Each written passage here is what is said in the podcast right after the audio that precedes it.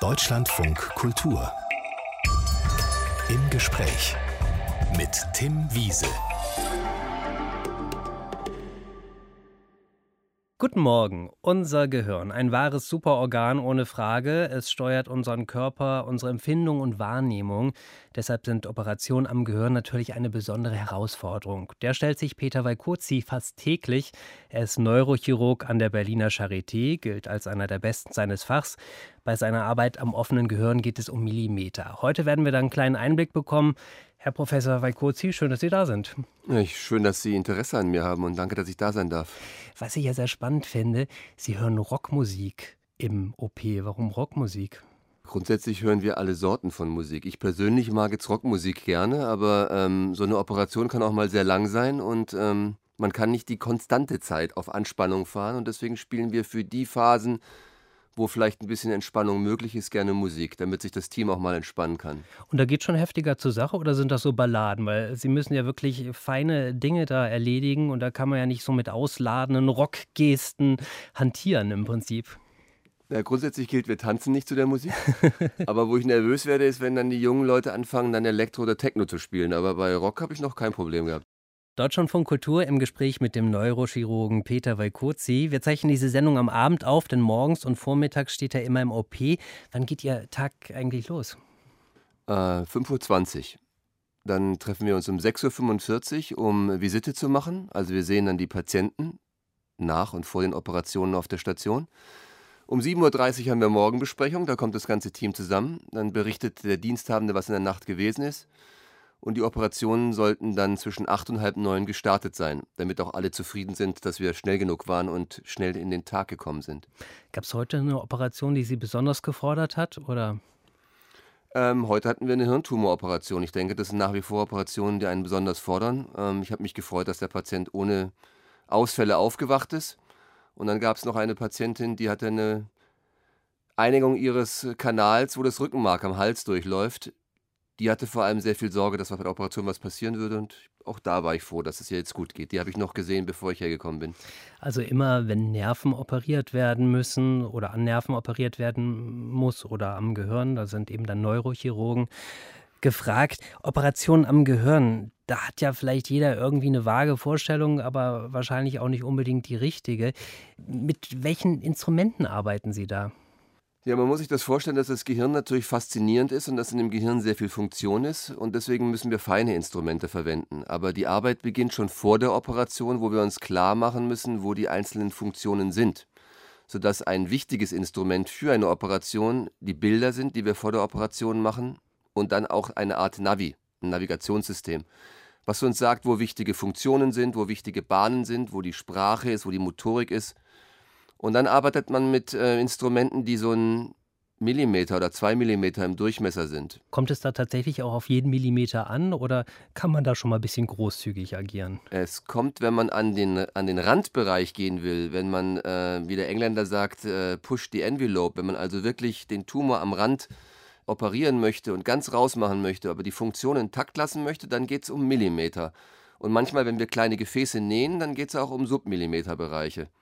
Und dazu brauchen wir Instrumente, die dementsprechend fein sind. Und wahrscheinlich natürlich auch Lupen oder Vergrößerungsgeschichten, die Ihnen da den richtigen Blick ermöglichen. Das ist das nächste Instrument, das ist ein Mikroskop. Ein Mikroskop, das, das, das den Bereich sehr schön ausleuchtet und bis zu 40-fach vergrößert.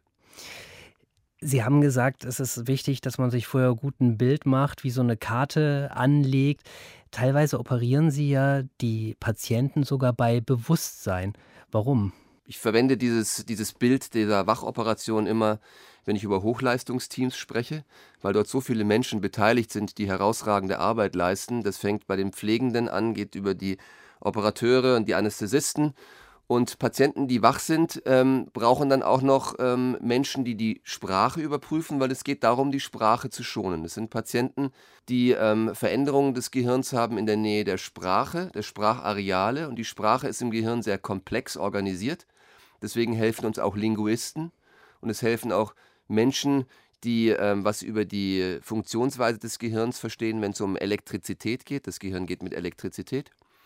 Und ähm, diese Operationen dienen dazu, etwas aus dem Gehirn rauszuholen, rauszuschneiden, aber die Sprache zu erhalten. Und deswegen muss der Patient wach sein während der Operation.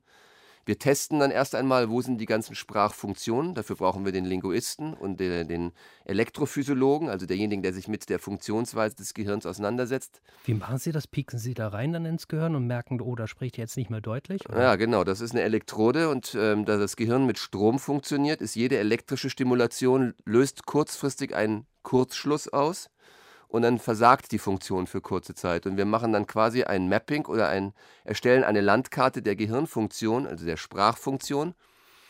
Und wenn wir dann eine Vorstellung haben, wie das ist, dann wird der Tumor operiert und dabei unterhalten wir uns mit dem Patienten. Und, und der Patient ist da wirklich entspannt? Also äh, die Situation hört sich für mich jetzt nicht unbedingt wie Wellness natürlich an, wenn ich weiß, irgendjemand schraubt da gerade in meinem Kopf rum. Also der echte Held bei der Operation ist der Patient, weil der muss dann aufwachen, er darf nicht in Panik geraten, er muss sich testen lassen, was schon mal sehr ermüdend ist. Er muss mit der Situation umgehen, wenn mal die Sprache versagt, gewollt versagt, wenn man an der entsprechenden Stelle ist. Darauf trainieren wir die Patienten. Wir nehmen auch nur Patienten, die da auch wirklich mitmachen können für sowas. Aber der Patient ist dann in den meisten Fällen sehr ähm, entspannt und auch sehr kooperationsbereit. Ja. Aber wir hatten auch Patienten, die sind in Panik geraten. Und die haben uns dann ähm, vor die Aufgabe gestellt, sie zu beruhigen oder vielleicht auch sogar wieder schlafen zu legen. Wie beruhigen Sie dann die Patienten? Naja, wir versuchen sie ähm, durch ein gutes Gespräch und durch ein, ein, auf sie einsprechen und einreden, ähm, davon zu überzeugen, dass sie jetzt hier im richtigen Film sind, dass das jetzt kein Grund ist, in Panik zu geraten und ähm, das ist eine Aufgabe von Neuropsychologen, die auch bei der Operation häufig dabei sind, die die Patienten auch vorbereiten und dem Team, das ihnen die Umgebung gezeigt hat, denn es ist sicherlich am irritierendsten, wenn sie aufwachen und die Umgebung nicht kennen.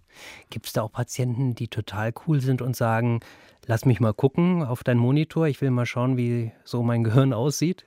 Tatsächlich gibt es auch Leute, die sind dann ganz entspannt und die äh, sprechen dann mit uns und interviewen uns und ich hatte auch schon einen Patienten, der dann eben auf einem Bildschirm seine eigene Operation verfolgen wollen. Ja?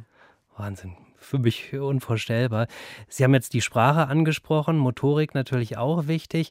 Dann gibt es natürlich ein ganz anderes Feld noch, das ist die Persönlichkeit. Die ist ja da auch manifestiert in unserem Gehirn und das kann ich jetzt ja nicht irgendwie testen, wenn ich da reinschneide. Oder gibt es da schon auch Möglichkeiten, wo ich weiß, also das sind Bereiche, die sollte ich meiden, weil hinterher ist der Mensch komplett verändert der Neurochirurg, der normale, einfach gestrickte, so wie ich, freut sich ja, wenn der Patient danach bewegt oder spricht.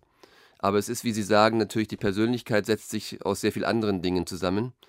Und das beginnen wir gerade zu verstehen. Und sobald wir es verstanden haben, können wir es auch testen, weil dann wissen wir, was für Tests wir verwenden müssen. Und wir haben eine grobe Vorstellung, wo diese Funktionen wie Gedächtnis, Antrieb, Persönlichkeit, wie man das auch immer definieren möchte, wo das verschaltet ist. Aber es gibt Ansätze bei der Operation, während wir durch das Gehirn uns navigieren, auch mit dieser Elektrode Bereiche zu stimulieren, von denen wir glauben, dass sie auch für Antrieb, Persönlichkeit, auch Emotionalität verantwortlich sind. Und das ist, glaube ich, ein großer Forschungsbereich, den wir mit solchen High-Performance-Teams gerade erarbeiten, an Patienten, die wach sind zu verstehen, wie die Funktion des Gehirns verschaltet ist. Und das ist, finde ich, ein wahnsinnig spannendes Gebiet. Fasst Sie das eigentlich auch irgendwie an? Also man könnte ja eigentlich sagen, Sie sind direkt mit der Seele eines Menschen verbunden, wenn man das jetzt so ein bisschen metaphysisch sehen will. Na, da sprechen Sie natürlich ein ganz wichtiges Thema an. Wo ist denn die Seele überhaupt verortet? Ich weiß es nicht, aber ich könnte mir vorstellen, dass sie im Gehirn verortet ist. Ich weiß es nicht genau, aber natürlich, wenn es die Seele nicht ist, die einen emotionalisiert, dann sind es die ganzen Funktionen, die man der direkt anpackt und die möglichen Konsequenzen für unsere Patientinnen, was da noch alles passieren kann, wenn man die verletzt. Peter Velkurzi hat uns gerade schon so einen kleinen Einblick in seine Arbeit als Neurochirurg gegeben. Jetzt interessiert mich so ein bisschen der Weg dorthin. Man könnte ja denken, Ihr Vater, der hat Sie so ein bisschen auf die Spur gesetzt, denn der ist auch Mediziner gewesen, Arzt gewesen. Der hat ihn aber von der Medizin abgeraten. Warum? Mein Vater war ein ganz bekannter ähm, Lungenchirurg in äh, Budapest. Meine Familie kommt ja aus Budapest. Ich bin ja aber auch einen gewissen Migrationshintergrund, auch wenn ich dann hier geboren bin, aber meine Eltern sind zu 100 Prozent äh, ungarisch genetisch geprägt und so ich auch. Er hat sich nicht viel, hat mir nicht viel reingeredet, aber er fand einfach, dass der Beruf eines Mediziners schon sehr fordernd ist und ähm, weil er selber dann in seiner Zeit in Deutschland nicht mehr das machen konnte, was er leidenschaftlich gemacht hat, nämlich Chirurg zu sein. Aber er hat immerhin Allgemeinmedizin gemacht, war ein Hausarzt, was er auch sehr leidenschaftlich gemacht hat. Aber er musste nachts immer raus, noch mit 65, äh, noch mit 66 und vielleicht hat ihn das so geprägt, dass er meinte, Junge, mach was anderes. Woran lag das, dass er hier nicht als Chirurg arbeiten konnte? Als er rausgekommen ist und ich, äh, also aus Budapest äh, gekommen ist mit meiner Mutter und meine Mutter war bereits schwanger, war er 40. Und Lungenchirurgie, das sind rare Stellen gewesen, nachdem die Tuberkulose ja ihre Hochzeit erlebt hatte. Und die sind dann in äh, Süddeutschland, in München gelandet und ähm, da gab es halt keine Stelle, keine Oberarztstelle. Warum sind Ihre Eltern überhaupt weg aus, aus Ungarn? Warum mussten die flüchten? Na, meine Eltern sind in, in dem System damals in Ungarn ähm, groß geworden, haben das alles erlebt. Mein Vater hat unter diesen Bedingungen studiert. Ähm, man hat ihm auch ähm, zu verstehen gegeben, wo und was er zu studieren hat. Und ähm, ähnliches hat meine Mutter erlebt. Und nachdem meine Mutter dann schwanger war, haben die beiden sich entschlossen, sich äh, Richtung Westen aufzumachen, damit der Junge in anderen Verhältnissen aufwächst.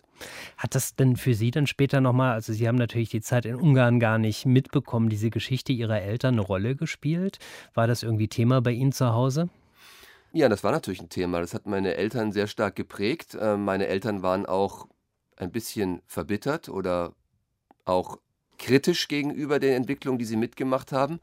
Aber ich konnte mir das ja auch immer ansehen. Ich bin ja auch einmal im Jahr für sechs Wochen zu meiner Großmutter, die noch in Budapest war, bin ich verschifft worden. Meine Eltern durften ja nicht mehr einreisen. Und dann bin ich immer ähm, dahin geschickt worden und habe dann dort sechs Wochen in einer wunderschönen Stadt äh, mit einer wunderbaren Großmutter verbracht und konnte mir selber ein Bild machen, was ich natürlich damals anders gewertet hatte mit fünf, sechs, sieben, acht Jahren. Aber es ist ein Thema und ähm, es hat mich sicherlich auch politisch geprägt. Inwiefern? Naja, es hat mir gezeigt, was für, wie, wie gut es ähm, uns hier geht, wie, was Freiheit bedeutet, was äh, freie Studienwahl und freie Berufsausübung deutet, bedeutet, unter welchem Druck meine Eltern offensichtlich gelebt haben, ähm, als sie diese Entscheidung getroffen haben, schwanger das Land zu verlassen innerhalb kürzester Zeit mit zwei Koffern und nochmal von vorne anzufangen studieren zu können, frei studieren zu können. Sie wollten nur Medizin studieren, haben sich da nicht abhalten lassen von den Warnungen, sagen wir mal so, ihres Vaters. Warum nicht?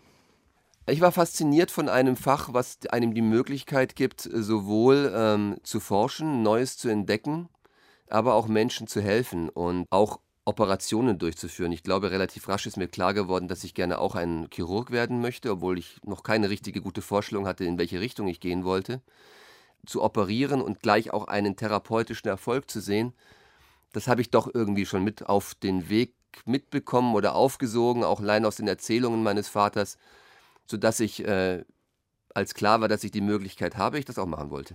Aber Sie hätten auch Tennisspieler werden können. Ja, das stimmt. Ich habe Tennis sehr intensiv gespielt, habe mit sechs Jahren begonnen, äh, habe auch beim Turnier mitgespielt, wo ähm, Steffi Graf auch angetreten ist. Wir waren auch gemeinsam auf den Siegertreppchen, als wir neun waren. Sie war eine Altersklasse unter mir. Sie war ja 69er Jahrgang, ich bin 68er Jahrgang. Aber dann haben sich unsere Wege leider getrennt und ähm, als ich dann mit 15, 16 gemerkt habe, dass ich trotz intensivstem Training von meinen Mitkonkurrenten doch äh, links und rechts überholt worden bin, habe ich dann diesen Plan oder diesen Traum ad acta gelegt und ähm, habe mich dann der Schule und dem Studium gewidmet. Also eine rationale Entscheidung oder wollen Sie schon immer der Beste sein? Es war damals eine rationale Entscheidung, weil ich gemerkt habe, dass ich kann mich noch erinnern, wie ich in Kufstein ein Jugendturnier gespielt habe und von Peter Korda in kurzer Zeit abgefertigt worden bin. Also ich glaube, ich wollte damals schon ähm, sehr gut sein. Ich wollte der Schnellste sein und ich wollte es auch perfekt machen. Beides hat nicht geklappt. Und dann habe ich, glaube ich, mich für die Medizin entschieden und bin dann von diesen Treibern auch weiter angetrieben worden, ja. Chirurgie und Sie hatten, habe ich gelesen, auch mehrere Optionen, also Sie hätten in unterschiedliche Richtungen gehen können. Warum ist es dann die Neurochirurgie geworden? Weil mein Chef, den ich natürlich in den Interviews kennen, äh, mein zukünftiger Chef, den ich in den Interviews kennenlernen durfte, mich so fasziniert hat und ich habe ihn in meinem Vaterersatz gesehen. Mein eigener Vater war ein Jahr zuvor verstorben und ich habe dann ähm, die Entscheidung nur aufgrund der Persönlichkeit meines äh, potenziellen zukünftigen Chefs getroffen, der dann auch noch anrief und fragte, ich sehe, ich spüre, dass Sie sich schwer tun mit Ihrer Entscheidung und dann war es natürlich um mich geschehen, sodass ich eigentlich aus, als, aus Zufall in der Neurochirurgie gelandet bin, einfach nur aufgrund dieser persönlichen Bindung. Aber vielleicht macht man dann ja was besonders gut, wenn man in dem richtigen Nest landet. Wenn Sie sagen Vaterersatz, Ihr Vater ist äh, relativ früh gestorben, eben als Sie Student gewesen sind, hat das auch noch mal was mit Ihrem Blick auf die Medizin gemacht? Äh, mein Vater ist bei der Übergabe seiner Praxis, als er gerade den Kaufvertrag unterschrieben hatte, noch im Beisein des Kollegen, der ihm die Praxis abgenommen hat, hat er dann seinen ersten epileptischen Anfall bekommen mit einer Metastase im Bereich des Gehirns. Er war schwerer Raucher, hat einen Lungentumor gehabt, der dann schon ins Gehirn gestreut hatte. Und ähm, das war natürlich vielleicht auch prägend. Ich musste dann mit ihm zusammen die Möglichkeiten eruieren, die damals noch begrenzter waren, wie man diese Metastase am besten behandelt und habe ihn dann behandelt, habe ihn dann begleitet in seiner weiteren Behandlungsphase. Ja, das hat mich ein bisschen auch beeinflusst, weil es eine gewisse Hilflosigkeit in mir ausgelöst hat und weil ich natürlich äh, nicht so in dem Fach drinnen war und nicht die Kenntnis hatte, ihn wirklich perfekt beraten zu können, selber perfekt beraten zu können, er auf der anderen Seite einen gewissen fatalistischen Zugang zu der ganzen Geschichte gehabt hat. Ich habe vermutet oder ich vermute noch heute, dass er möglicherweise schon gespürt hat, was in seinem Körper vorgegangen ist, aber das nicht ähm, preisgegeben hat. Und ähm, ich habe damals erfahren, wie es ist, wenn man auch eine gewisse Hilflosigkeit hat und wenn man nichts ausrichten kann. Und das sind ja auch die Patienten, die Sie heute behandeln tatsächlich. Die ich behandle und für die ich auch kämpfe und vielleicht ist das auch der Grund, warum ich ähm, auch den Anspruch habe, nichts unversucht zu lassen, ja. Mein Gast, Neurochirurg Peter Velkozi, war mit 38 Jahren bereits Chefarzt an der Charité, das größte Universitätsklinikum Europas. Es gab keinen jüngeren Chefarzt. Hat Sie da jeder im Team eigentlich gleich ernst genommen, habe ich mich gefragt? Ich, ich, ich hoffe, dass sie mich viele ernst genommen haben, aber natürlich hatte ich Kollegen oder ich hatte dann Mitarbeiter oder ich hatte Mitarbeiter, für die ich die Verantwortung hatte und die ich führen musste, die älter waren und möglicherweise auch schon sehr viel mehr im Leben gesehen haben als ich. Auch die Patienten hatten am Anfang Schwierigkeiten, mich ernst zu nehmen, weil sie mich manchmal halt für den Jüngsten im Team, für den Studenten gehalten haben. Hat dann jemand mal gesagt, äh, schicken Sie mal bitte den Chefarzt, mit dem möchte ich mich unterhalten. Auch das ist passiert. ja, vielleicht muss man dazu erklären, also in der Welt der Ärzte ist das natürlich schon eher ungewöhnlich. 38 ist äh, jetzt zwar nicht mehr blutjung, aber für einen Chefarzt schon doch. 38 ist jung und es ist auch eine große Ehre, die da einem zuteil wird und auch eine, äh, ein großer Vertrauensvorschuss. Ich bin ja immer der Meinung, wenn man Chef wird, hat man es nicht geschafft, sondern dann kommt erst die richtige Arbeit, denn dann muss man das Vertrauen einlösen, das die Fakultät oder die Universität in einen gesetzt hat. Aber das stimmt, die meisten werden es mit äh, 42, 44, 46, aber der Vorteil, aber auch die Herausforderung, jung Chef zu werden, ist, dass man ja fast 30 Jahre Perspektive hat. Und ich glaube, die Charité befand sich damals in einer Umbruchphase äh, mit den ganzen Standorten, ähm, hatte Pläne und ähm, da war es, glaube ich, ein gutes Konzept, jemanden zu nehmen, der jung ist. Denn man darf ja, muss ja ehrlich sein, es dauert ja ein paar Jahre, bis man so einen Laden weiterentwickelt, bis man ein eigenes Team hat, äh, was man Ideen verwirklicht. Und es wäre schade, wenn es dann auf dem Plateau ist und man müsste wieder aufhören. Nur um einen Eindruck zu bekommen, also Sie haben die Standorte angesprochen. Ich glaube, es gibt drei Standorte. Wie groß ist da Ihr Team? Das Team ist relativ schlank. Unser Team besteht aus 11 bis 13 ähm, Fachärzten und Oberärzten die also selbstständig arbeiten und operieren können. Das verteilt sich auf die drei Standorte und wir haben eine sehr erfolgreiche Sektion für Kinderneurochirurgie. Und äh, wir bilden drei Assistenten pro Jahr aus. Das kommt, sind dann bei, einem, bei einer Zeit von sechs bis sieben Jahren etwa 21 Assistenten. Das ist eigentlich die Mannschaft, die man sonst an einem Standort für so ein Fach findet. Und das müssen wir, damit machen wir drei Standorte wir haben gelernt, sehr flexibel und sehr effektiv zu arbeiten. Ist das dann so, wie ich mir das vorstelle? Also Sie kommen dann, wenn es schwierig wird und vorher sind die ganzen Vorbereitungen schon getan. Also der Schädel ist eröffnet zum Beispiel und die ersten Schnitte vielleicht gesetzt? Das ist sicherlich so, dass die Neurochirurgie jetzt nicht primär etwas ist, was jetzt ähm, zelebriert wird von einer Person, die im Mittelpunkt steht, sondern ich könnte das, was wir machen oder das, was ich mache, nicht ohne ein hervorragendes Team machen und wir sind quasi eine Familie. Und es ist tatsächlich so, dass ähm, bestimmte Dinge auch vorbereitet werden, aber ich habe auch meine Spezialgebiete, wo ich ähm, Operationen von Anfang bis Ende selber mache. Und andere haben ihre Spezialgebiete, wo sie mehr verstehen als ich. Aber ja, es gibt ein, ein Team, was Dinge vorbereitet. Dazu gehört in der Neurochirurgie die Lagerung, den Patienten vorzubereiten, vielleicht auch schon einmal ähm, in die Haut zu schneiden. Und dann komme ich mitunter dazu und dann geht es ab der Schädeleröffnung weiter, wenn wir dann am Gehirn sind. Aber wie gesagt, es gibt auch Operationen, die mache ich von vorne bis hinten selber. Wie ist das denn eigentlich dann mit der Erwartung der Patienten umzugehen, mit der großen Hoffnung. Sie haben auch von der Kinderneurochirurgie gesprochen, da ist das sicherlich dann nochmal was Besonderes, aber jeder Patient, jede Patientin legt natürlich dann auch sein Leben in ihre Hände. Wie gehen Sie damit um?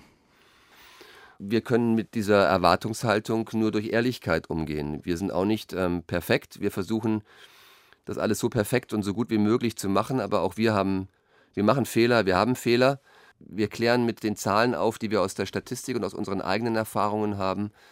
Und wir müssen die Patienten oder wir versuchen die Patienten natürlich vor der Operation, aber vor allem auch nach der Operation zu begleiten. Und auch dann, wenn wir gemeinsam durch schwierige Zeiten gehen, weil etwas nicht so gelaufen ist, bleiben wir bei den Patienten am Ball oder zumindest ist das unser Anspruch. Aber wir sind auf keinen Fall irgendwie perfekt da ist wiederum das Vertrauen, dass die Patienten hoffentlich in uns haben und wir haben das Vertrauen, dass sie damit umgehen können.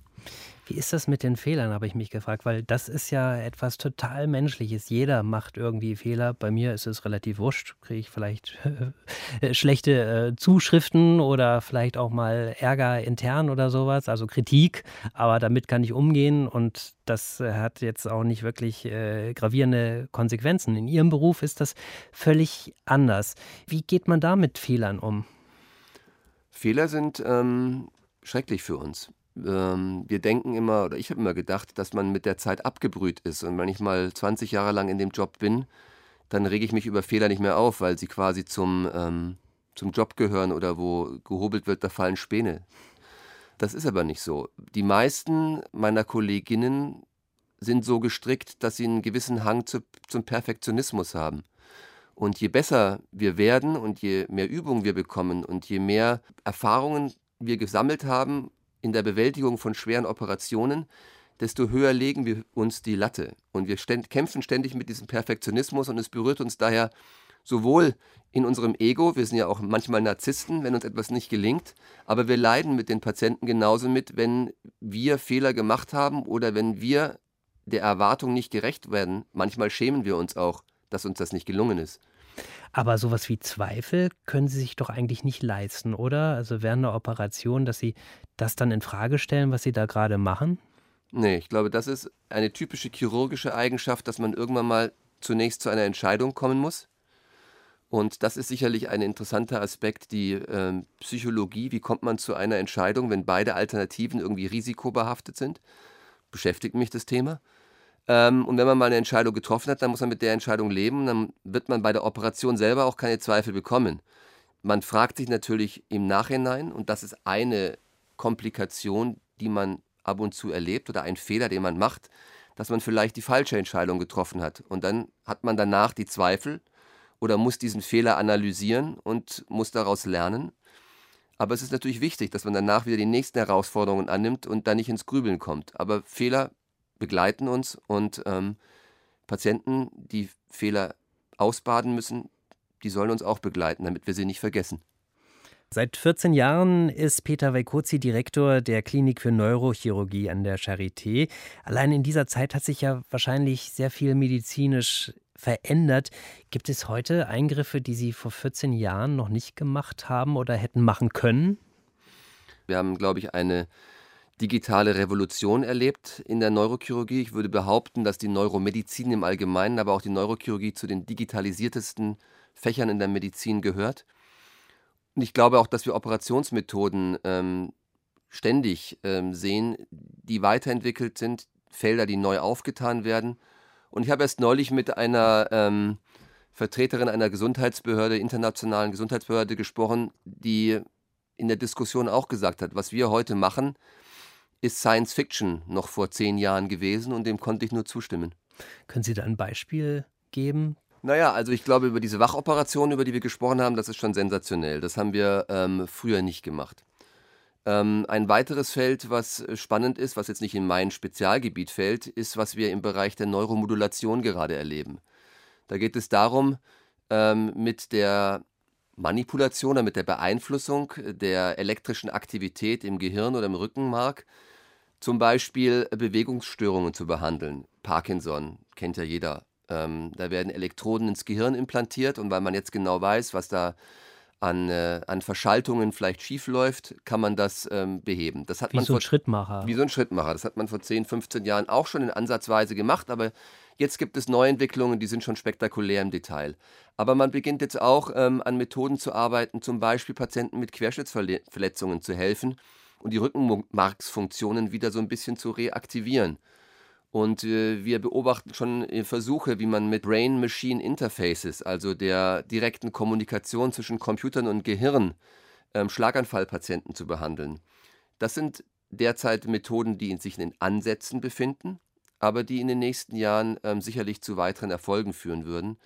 Und so kann man, glaube ich, ein nach dem anderen Beispiel aufzählen, woran man festmachen kann, was für ein dynamisches Feld die Neurochirurgie ist. Das sind ja natürlich auch alles Geschichten, die Patientinnen und Patienten sehr helfen. Gibt es auch Dinge, wo Sie sagen, das würde mir zu weit gehen, wenn wir jetzt auf den Fortschritt gucken? Also ich denke natürlich auch dann gleich, wenn Sie Interfaces ansprechen, an Gehirnoptimierung. Naja gut, also ich meine, die, äh, die Operation, die mir jetzt persönlich zu weit gegangen wäre, von der ich, wo ich aber auch entspannt war, weil ich schon von Anfang an dachte, dass das nicht möglich ist, ist zum Beispiel eine Gehirntransplantation. Das wirft ja unglaubliche ethische und moralische Diskussionen auf. Aber natürlich sprechen wir heute auch über die Unsterblichkeit und wir sprechen über Konzepte, wie wir äh, Gedanken auf irgendwelche Clouds hochladen können und da verschwimmen dann die Grenzen. Ein anderes, vielleicht ähm, realistischeres ähm, Thema, wo wir diskutieren, ob man zu weit geht oder nicht, ist natürlich, es sind natürlich Eingriffe im Bereich der, ähm, der Psychiatrie oder die Psychochirurgie. Die ist natürlich in der Geschichte der, ähm, dieses Landes oder unserer Geschichte in Misskredit gekommen. Aber es gibt Bereiche, wo wir darüber sprechen, ob wir zum Beispiel schwere Depressionen oder Suchterkrankungen mit Operationen behandeln können. Aber da spüren Sie schon, und das sehe ich an Ihrem Gesicht, dass es sicherlich eine Diskussion ist, die wir mit vielen Vertretern äh, oder Vertretern von vielen Bereichen führen sollten. Und dann, das, was Sie ansprechen, ist das Enhancement. Macht es Sinn, mit operativen Eingriffen ähm, Gehirnfunktion zu triggern? Das ist in der, mit einem chirurgischen Verfahren denkbar, aber noch nicht wirklich greifbar. Aber es wird, sollte genauso kritisch betrachtet werden, wie wir das vielleicht in manchen Fällen schon mit, äh, mit Medikamenten heute, heute machen können, mit, Neu mit Psychostimulantien. Da sehen wir uns ja eigentlich auch kritisch. Mhm. Ja? Ich finde, wir sollten auch versuchen, unsere natürlichen Kräfte äh, zu nutzen, aber wir sollten nicht über das physisch Gesunde oder physisch Machbare hinausgehen. Wenn wir über die natürlichen Kräfte sprechen, was kann ich denn meinem Gehirn Gutes tun, also um es eben möglichst lange gesund zu halten?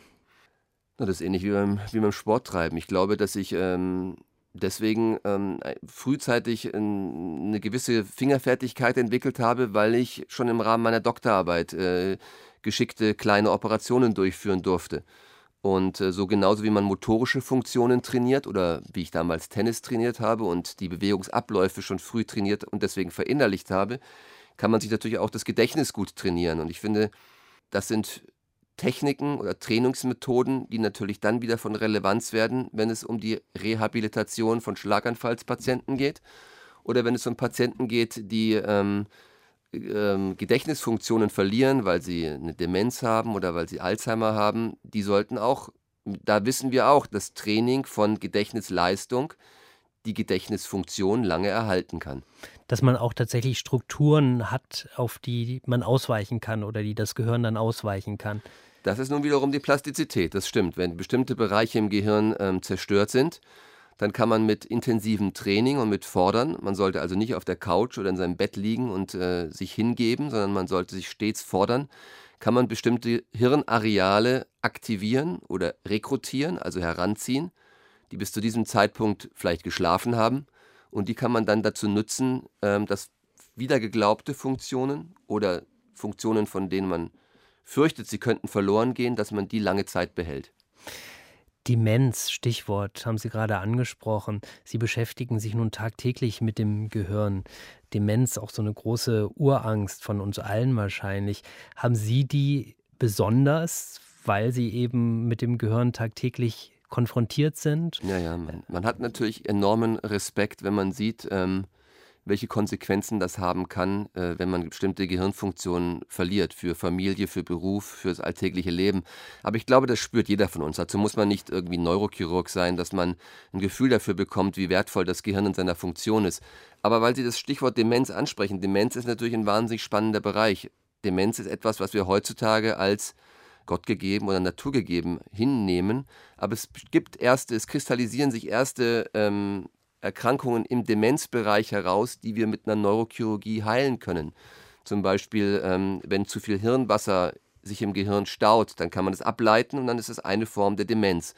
Wir verstehen aber auch, wie Demenz funktioniert. Wir wissen, es gibt Unterformen von Demenz und die Neuropathologen, mein guter Freund, der Professor Heppner von der Charité, äh, erklärt mir, man kann die mittlerweile kategorisieren. Und wenn man etwas kategorisieren kann, kann man es vielleicht auch bald therapieren und wir Neurochirurgen sehen uns vielleicht in der Diagnose durch eine Biopsie oder auch indem wir bestimmte Substanzen des Gehirns schicken können an vorderster Front in der Behandlung der Demenz. Also es berührt mich, weil es, ein, weil es eine der schwersten Einschränkungen des Gehirns ist und ich das wirklich sehe jeden Tag oder sehen kann.